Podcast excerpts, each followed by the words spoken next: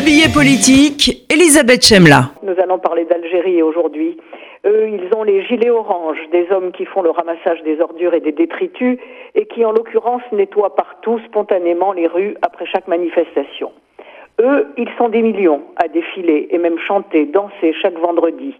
Ce n'est pas l'affaire d'une catégorie sociale délaissée réclamant pouvoir d'achat, services publics, exprimant un ras-le-bol fiscal, avec le soutien d'une opinion publique distanciée qui trouve un refuge confortable dans les sondages. Eux, ils sont tous sur l'asphalte, hommes rasés et hommes barbus, femmes voilées et femmes en cheveux, de tout milieu, de toute profession, les francophones, les arabophones, les berbérophones, d'est en ouest, du nord au sud. C'est inédit c'est inouï. Ils manifestent et chantent et dansent sans aucune violence ni dégradation à signaler depuis six semaines, phénomène spectaculaire et exemplaire quand on sait leur tempérament et leur histoire nationale. On a même vu des manifestants sommer des jeunes partis à l'assaut d'un abribus d'en descendre et les jeunes obéir. Une forme de civilité nouvelle semble s'installer, y compris au volant. L'Algérie respire enfin une guerre d'indépendance de 1954 à 1962 doublée d'une terreur fratricide, une guerre civile entre les islamistes et tous les autres Algériens durant la décennie 90 qui a fait près de 200 000 morts, voilà qui n'avait pas poussé l'Algérie à prendre le train de la révolution arabe en 2011 et ce qui amène aujourd'hui la nouvelle génération qui a grandi avec Bouteflika seul à faire autrement. Eux, ils n'ont aucune revendication sociale affichée, malgré un chômage terrifiant dans un pays si riche, notamment chez les, moins de 25 ans, qui sont la moitié de la population et dont près de 30% tiennent le mur sans emploi. Pas de revendication sociale de vendredi en vendredi, donc peut-être parce que jusqu'ici le pouvoir a toujours su étouffer chaque micro-révolte, elle se comptait par milliers chaque année, avec l'argent du pétrole et du gaz.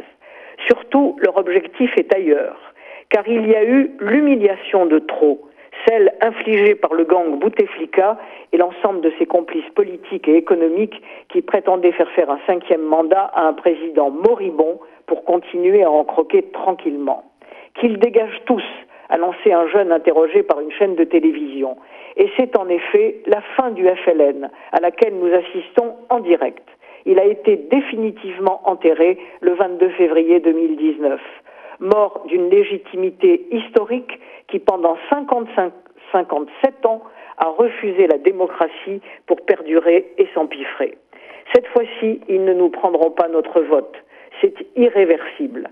Internet, en introduisant l'horizontalité incontrôlable dans un système vertical implacable, l'a pulvérisé.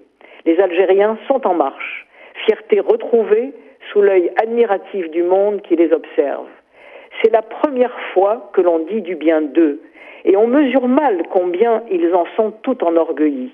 Ainsi, le jeune dégagiste, dont la vidéo est devenue virale, s'est fait rabrouer par la journaliste qui l'interviewait parce qu'il s'exprimait en arabe algérien, ce mélange unique d'arabe, de français et d'un peu d'anglais, et non pas en arabe littéraire.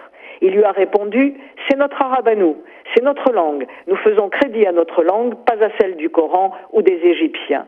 Et cette langue, au fond franco-arabe, grande première, s'écrit désormais, écoutez bien Jonathan, en lettres latines.